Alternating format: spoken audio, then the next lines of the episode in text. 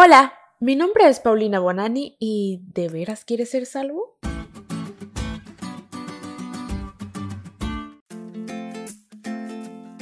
En el mundo han ocurrido y siguen ocurriendo millones de tragedias, entre las cuales se encuentran terremotos, derrumbes, tsunamis y un sinfín de calamidades.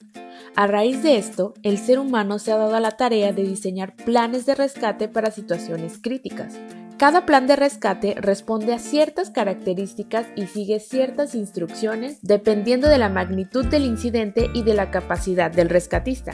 Y gracias a estos planes se han podido salvar muchísimas vidas. Cuando la raza humana sufrió la peor tragedia en su historia, la del pecado, Dios mostró su total preocupación y amor diseñando el plan de rescate más sabio y más maravilloso que jamás mente alguna pudo concebir a favor de pecadores rebeldes como nosotros. Ese plan de rescate se llamó Jesús. Pero mucho antes de que el Salvador pudiera venir a cumplir su misión rescatista, fue Dios mismo, por medio de Moisés, quien liberó y rescató al pueblo de Israel de la esclavitud en la que se encontraban en Egipto. Debemos entender que la principal esclavitud que ataba a los israelitas era el pecado, y hoy no estamos lejos de la situación en la que se encontraba el pueblo. Es súper importante que podamos comprender que para poder acceder a ser salvos y libres de las ataduras del pecado, requerimos única y exclusivamente de la redención que nos otorga Cristo Jesús por medio de su sacrificio. Él es el único aval que puede saldar nuestras deudas y pagar nuestro rescate con su propia sangre.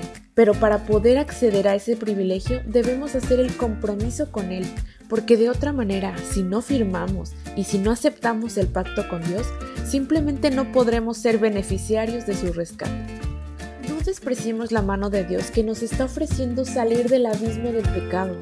No menospreciemos el esfuerzo que ha hecho Jesús en descender hasta las profundidades de las tinieblas en que nos encontramos para salvarnos. El día de aceptar su perfecto plan de rescate es hoy.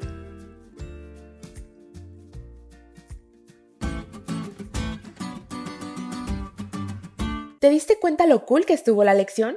No te olvides de leerla y de compartir este podcast. Es todo por hoy, pero mañana tendremos otra oportunidad de estudiar juntos.